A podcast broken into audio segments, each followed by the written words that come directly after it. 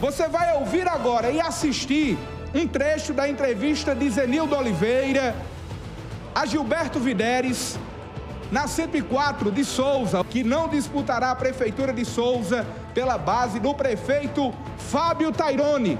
Você vai acompanhar agora a declaração de Zenildo Oliveira.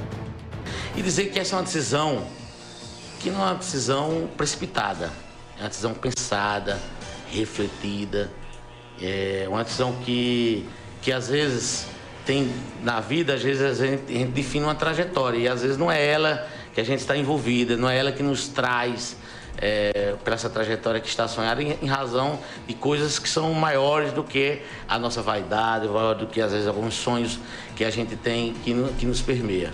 E dizer que em razão de, da, do que nós estamos construindo, que esse, do que os negócios estão sendo construídos, do risco que estão com esse negócio, eu não serei candidato a prefeito de Souza. Eu não serei candidato. Eu já tinha dado, eu já tinha dado essa decisão a Tairone em março, já tinha dito que em virtude de toda tudo que estava acontecendo. Eu, eu não poderia ser, estava é, preocupadíssimo com essa condição e estava avisando a ele em março. Ele pediu para pensar, para refletir. Avisei isso ao companheiro Eugênio Rodrigues também em março.